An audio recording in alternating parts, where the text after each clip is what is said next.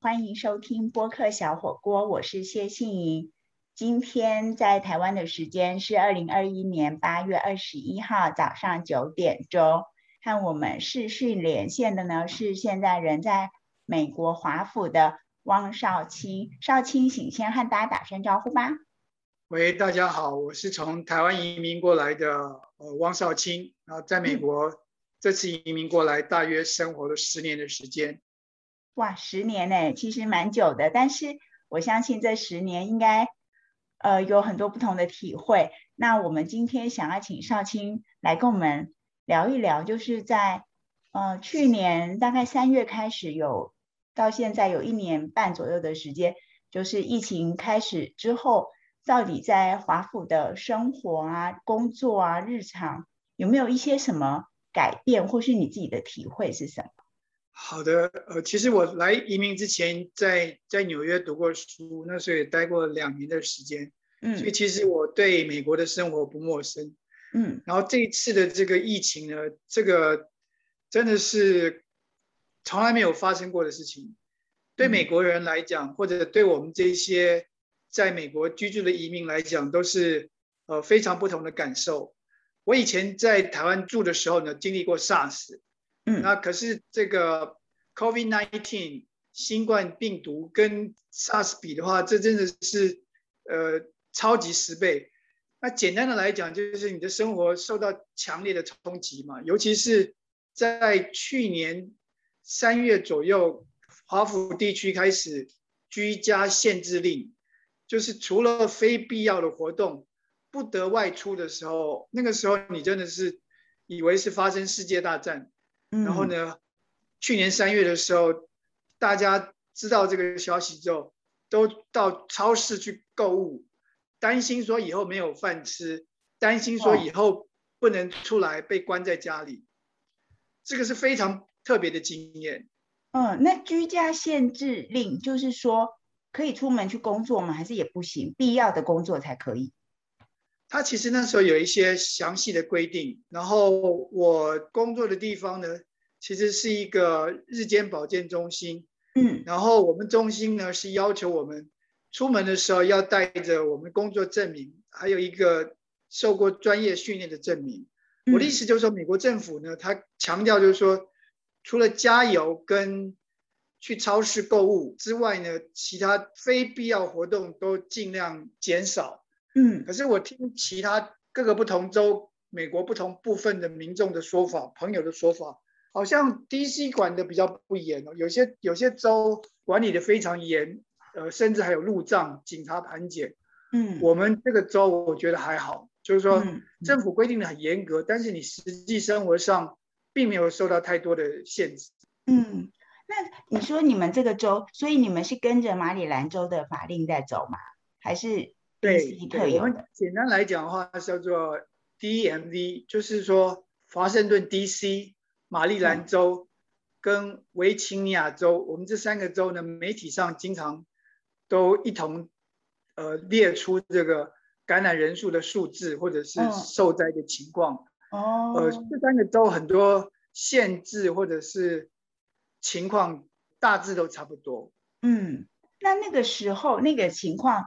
过了应该有半年或一年，对不对？到什么时候才开始有一些改变或是松绑？我印象大概至少九个月、一年吧。更何况呢，其实呢，我们新移民呢，都还是跟那个中国人在一起，都还是跟华人移民在一起。那华人移民的话，像大陆地区也是重灾区，嗯，然后香港、台湾也很严重。那华人呢？对疫情的这个自我的保护哦，超过美国人。美国人在那个去年那个初期的时候，包括美国总统川普跟很多美国人还抗拒戴口罩。对对对，我的意思就是说，我们华人呢，讲难听一点是小题大做。所以呢，在去年那个九个月的时间当中，有些人呢，把自己包得像太空人一样，防护措施做得很好。嗯，呃，大概经过九个月、半年，好像才大家心情才放下，是因为开始有疫苗，开始接种了吗？呃，接种是今年的事情，然后大概九个月、一年之后，大家觉得就是没那么严重了。然后只要戴口罩，好像什么地方都可以去。嗯，然后餐厅呢的限制也开放了，譬如说餐厅是规定说，呃，内用的话只能做五分之一的区域，然后一定要一定要有户外用餐的空间，就是也有一些措施逐步的开放，让你觉得好像。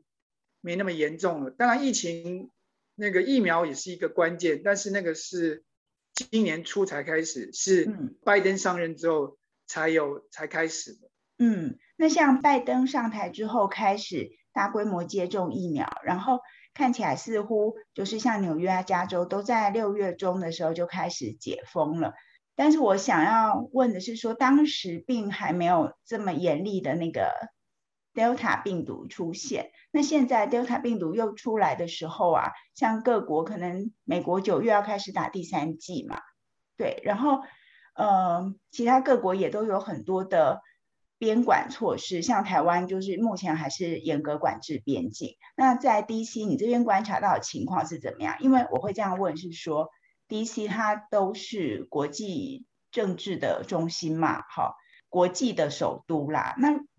那在过往都是有很多政治的活动，会各国领袖会进进出出的。那这一年多来，特别是 Delta 病毒又重新恢复的时候，那整个气氛是有什么改变吗？你自己因为过去你也在媒体工作很久，我相信对这方面的嗅觉跟感官是非常敏锐。你可以跟我们分享一下你的观察。当然，那个变种病毒 Delta 出现。呃，让我们重新有回到管制时期的感觉，就是说你的你的心情又开始不好了，然后政府又开始有一些那个限制。但是这个稍微多讲一点的话，就是说，其实呢，在去年年初的时候，那时候中国大陆啊那个疫情很严重的时候，美国政府那时候就掉以轻心。然后其实虽然在 DC，但是你还是看的新闻报道，还是以全国为范围嘛？嗯，然后我记得当时马里兰州的话，刚开始只有六个人感染，六个人不到，而且都是从亚洲回国的。然后当时只是个位数字，后来这样子滚雪球越来越大，到几千人、几万人，真的是料想未到。当然是说原因之一，可能是那个那时候美国总统川普掉以轻心。嗯，可是呢？呃，后来呢，就是越来越越严重了，开始那个美加边境、美墨边境都管制，嗯，然后禁止那个游轮航行。我的意思就是说，后来川普也是看到事态严重，逐步的那个限制。其实整个来讲，去年一年都是黑暗期，然后今年呢，新总统拜登上任之后，那个大幅的施打疫苗，然后。气氛为之一变，大家有恢复自由的感觉。可是呢，变种病毒风波再起，那大家又开始紧张了。那美国政府呢，现在又打算说，今年九月开始要打第三季的那个加强疫苗。所以感觉上就是美国政府一直是那个大幅的施打疫苗。所以心情虽然紧张，但是好像跟全世界其他地方比的话。美国还是相对安全的地方。嗯，对我我非常同意你的想法，而且也很羡慕，就是你们已经可以准备打第三剂疫苗。那今天跟我们在现场，呃，对不起，今天在跟我们远距连线的是从台湾移民到美国华府的汪少卿。那少卿，你刚刚一路讲到说，去年整年都是黑暗期，然后今年好像打疫苗之后，有感觉心情放松了，恢复。正常的样态了，但是没想到变种病毒又起来了。那在施打第三剂之前，然后到哎开始放松，又好像要紧缩的这个阶段呢？我想问一下一些华府的日常或休闲哦。当然，我们刚刚讲到说它很政治性嘛。然后，但我自己去过华府两三次，我其实非常喜欢它那个。那个宽阔的街道，特别是在博物馆区那边，那那块很很休闲，然后很多人在野餐的的地方，那个地方全部开放了吗？那个博物馆群，博物馆大部分都开放了，然后其实跟后来施打疫苗，然后感染人数降低了，其实生活其实已经恢复大幅度的正常。其实你们看电视的话，其实可以看到，严重的时候，包括美国国会议员都是戴口罩在电视上接受访问。嗯，我的意思是说，美国当然是一个政治性的城市，可是呢，最主要是两位两位总统的差别。嗯，以前川普在的时候，他通常都不戴口罩。对。然后 拜登呢，竞选的时候就戴口罩。嗯。所以其实必须再加这样讲，就是新任总统拜登上任之后呢，真的是非常谨慎。然后他上任之后说，希望三个月之后美国人生活就可以恢复正常。嗯。那他的承诺的的确确是似乎有达成。那 D.C. 呢，管制后来就放松了，所以。大家都呼吸到那种自由的空气。自由的空气，哎，其实我觉得赵青你的观察很很到位哦。就是说，不同的领导人，他可能会让整个国家的防疫政策有不同的面貌，对不对？呃，我觉得是，而且怎么讲，我们那个全国电视网一天到晚还是播那个总统的消息，总统还是一个。新闻的焦点，然后全国的中心，然后美国虽然是一个三亿人口的国家，然后联邦政府的最高元首的的确确有相当大的影响力。嗯，那像你自己来自台湾，然后你自己现在在国外，一定还很关心台湾的进展跟各种最新的情况吧？对啊，对啊。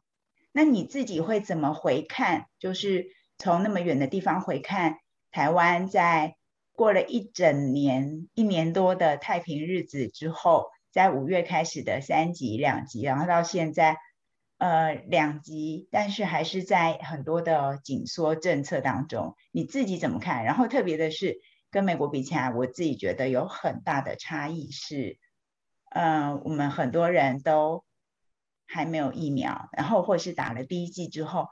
你不知道你的第二剂在哪里，然后你们是在准备打第三剂，特别是在疫苗的短缺这个部分，你你自己怎么从华府回看台北？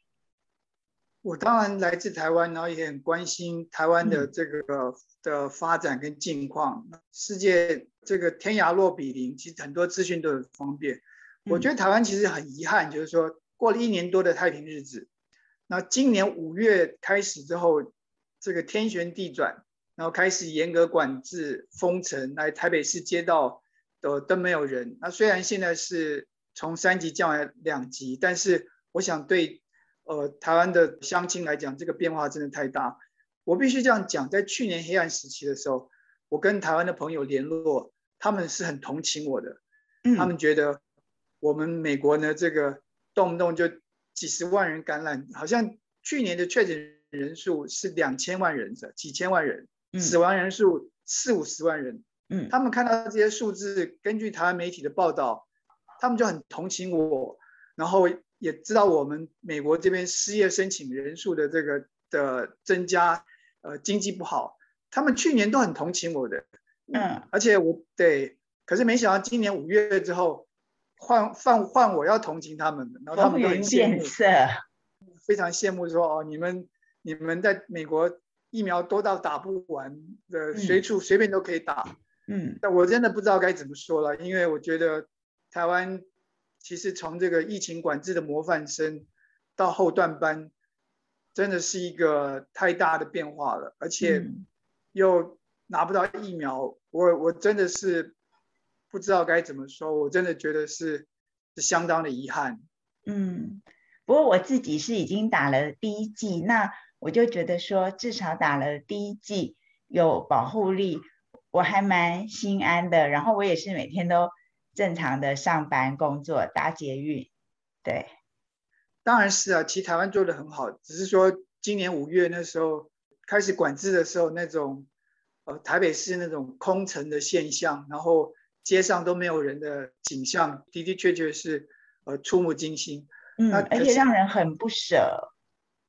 可是我觉得，就是说，假如假如有更多的疫苗的话，我想台湾是真的是全世界在疫情管制表现最好的国家。嗯嗯，对啊，我虽然很羡慕你现在在美国的疫情下的生活，但我觉得台湾也真的还不错啊。当然总是有一些缺点或不足的地方，不过就慢慢修正，慢慢调整。那的确像你刚刚一开始所说的，就是我们保护自我的意识，愿意戴口罩的那个危机感很强烈，然后就会比较保护自己，也可以。很有效的减少扩散跟互相感染，在美国要戴口罩实在太困难了。啊，美国它是一个比较讲究个人自由的国家，所以其实政府要强制民众戴口罩，都造成很大的争议。嗯，真是没办法。所以美国政府现在就是说，好像可能联邦政府的工作人员啊，必须要戴，就是某些某些地方。强制规定，可是很多人不戴，也是也是有。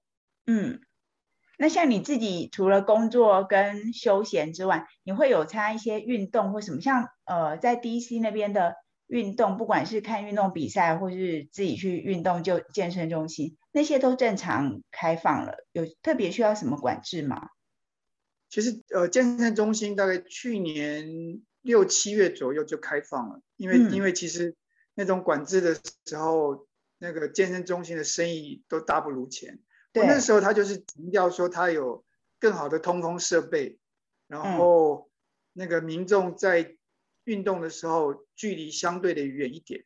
嗯，呃，我的意思就是说，他有他有的确是在疫情舒缓的时候，包括赌场、包括健身中心都有开放。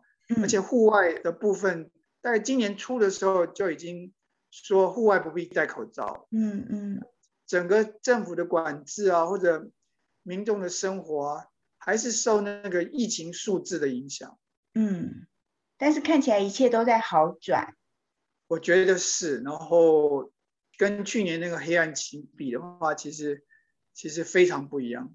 对啊，总是已经走出黑暗了啦。那我觉得华府是这样子。台湾也是，虽然我们还没有打到第二季遥遥无期的第二季，不过我觉得就是真的是像你说的，已经离开那个黑暗期了。反正那个其实那个无论在台湾的的朋友，或者是在美国，其实大家其实可以感觉到，呃，生活越来越恢复正常。嗯。可是呢，整个全世界的锁国就是。限制入境或者入境之后必须隔离多少时间？嗯，呃，那个其实就感觉上这世界还是在在打仗的感觉，所以对，所以还是觉得好像没有心里头的一块石头还没放下来。对，就是不能够呃自由自在的出国旅行，不管是出差或是游玩，这这个限制看起来还比较困难。那其实这也是我自己觉得。哎呀，怎么还不能够恢复正常？因为对我来说，正常不只是正常上班工作，还有休假，然后就想出国去玩的。对，然后像你也可以随时想要回来台湾就回来台湾的这种限制，也应该要被解除啊。对，所以真的要天下太平，就是说恢复全面正常，不晓得要到什么时候。我们就慢慢等待啊，然后祈祷。对啊，这个真的是。空前未有的事情，对。不过已经，我自己相信是最糟糕的阶段已经过去了。我们就希望这这场噩梦赶快赶快过去。对，赶快从噩梦中醒来。好，今天是呃台北时间的星期六，然后在美国华府跟我们视讯连线的是从台湾到华府移民的汪少卿，然后希望他在。华府的生活工作一切平安顺利。好，谢谢，谢谢少卿。以上就是今天的播客小火锅，祝福大家一切平安。我们下次再见，拜拜，拜拜。